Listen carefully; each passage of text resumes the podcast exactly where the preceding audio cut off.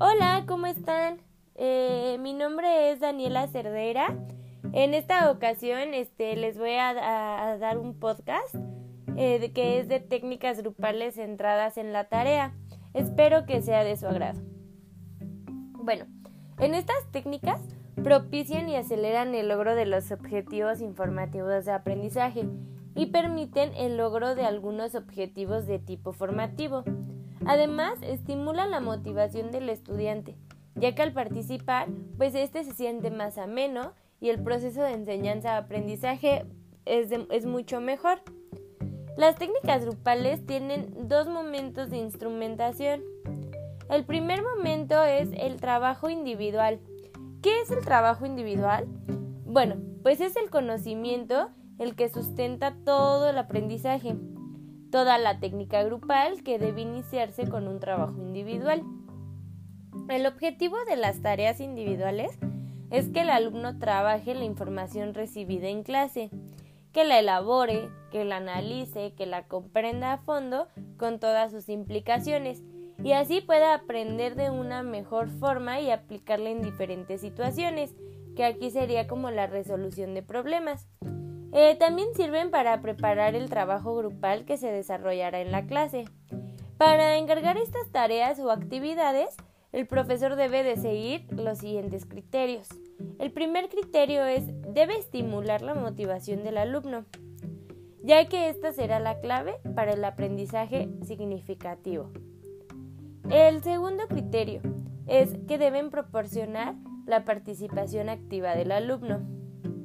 El tercero es que deben de ir más allá de la información presentada por el profesor. Esto quiere decir que el alumno también se debe de meter a investigar, a indagar y no solo quedarse a lo mejor con lo que vieron en la clase, sino a lo mejor ahí podríamos también estar hablando de una aula invertida. La cuarta es que deben de tratar de integrar la teoría con la práctica.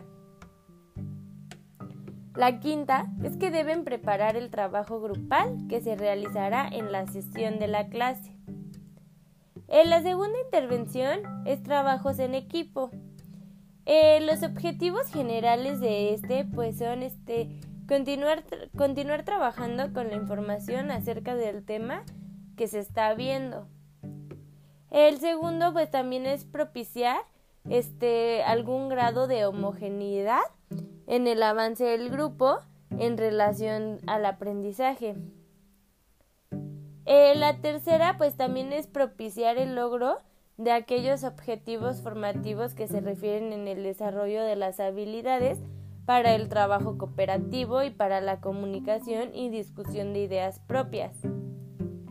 Eh, recordemos que es muy importante aprender a trabajar en equipo, ya que pues ahorita en la universidad lo podemos ver y también pues siempre, ¿no? También en lo laboral y todo eso, siempre vamos a estar trabajando en equipo, entonces sí es algo muy fundamental que lo sepamos hacer y pues trabajar de la mejor forma, ¿no? Ya que esto pues nos ayuda a nosotros a, tener un buen trabajo.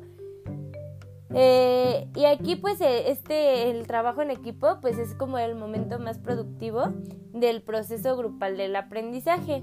Y esto para llevarlo a la práctica, el profesor tiene que tener claros los objetivos al igual que los alumnos. Eh, bueno, esto es todo. Muchísimas gracias por escuchar mi podcast.